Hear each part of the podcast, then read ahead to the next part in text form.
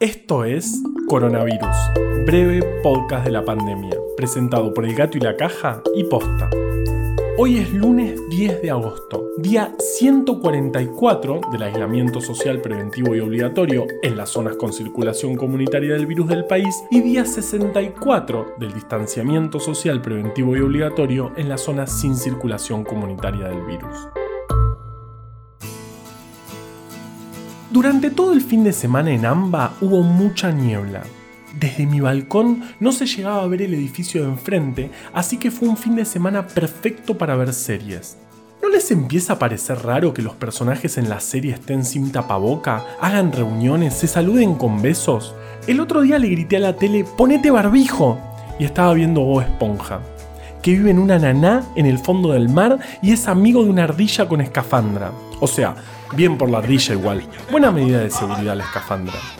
Como sea, la normalidad en fondo de bikini ya me parece menos rara que la normalidad que vivíamos antes de la pandemia.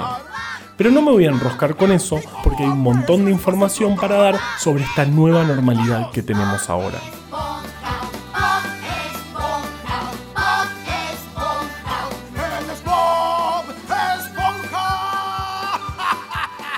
Bob Esponja.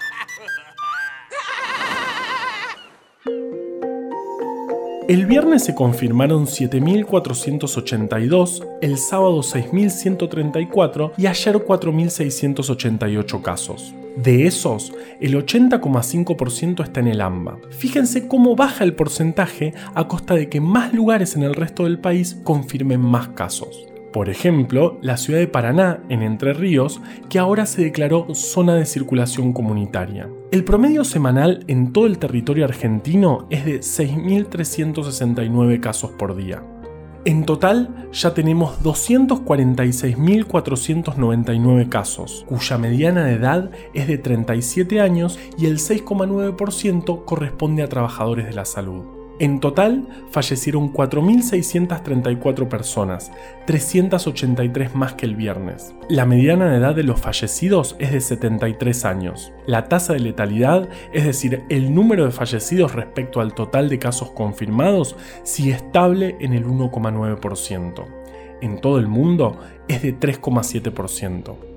En relación a las personas internadas en cuidados intensivos, ese indicador importantísimo que nos va mostrando la atención del sistema de salud, el viernes teníamos a 1.245 personas en esta situación y hoy 1.565, 320 más. Un salto enorme.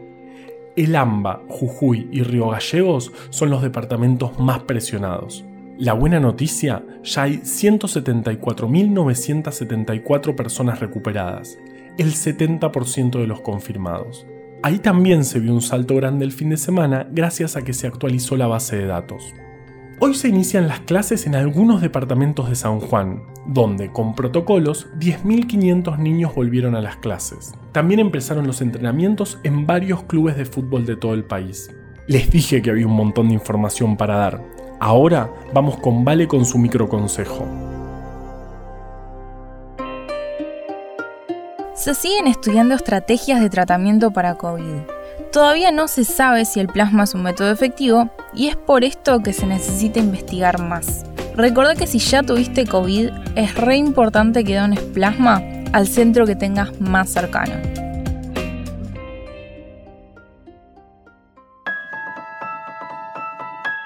Tengo que confesar que me encanta esto de buscar información y dárselas a ustedes por acá. Me siento en la compu, busco datos y cosas y vengo y les cuento. Para las personas chusmas como yo, esto es un paraíso. ¿Quieren otro dato curioso? Me fue a fijar si ya había películas sobre COVID-19. De acá a un tiempo van a haber muchísimas, pero más allá de los documentales, ya hay una película de ficción. Se llama Corona, El miedo es un virus es de un director iraní, se filmó en Canadá y se trata de un grupo de personas encerradas en un ascensor durante la pandemia de coronavirus. Se está por estrenar, ya tiene tráiler y todo, pero no es para nada prometedora. También hay una película rarísima sobre zombies y coronavirus. Corona Zombies. Todo indica que ya estaba la película lista desde antes y le agregaron el tema de la pandemia al final Te lo resumo así nomás, tiene un video sobre eso si no me equivoco. Lo bueno es que de esto nos podemos llevar una enseñanza. No le pongamos corona a cualquier cosa y no consumamos todo lo que diga coronavirus. Por suerte, no todo tiene que ver con la pandemia. A veces, ni siquiera este podcast.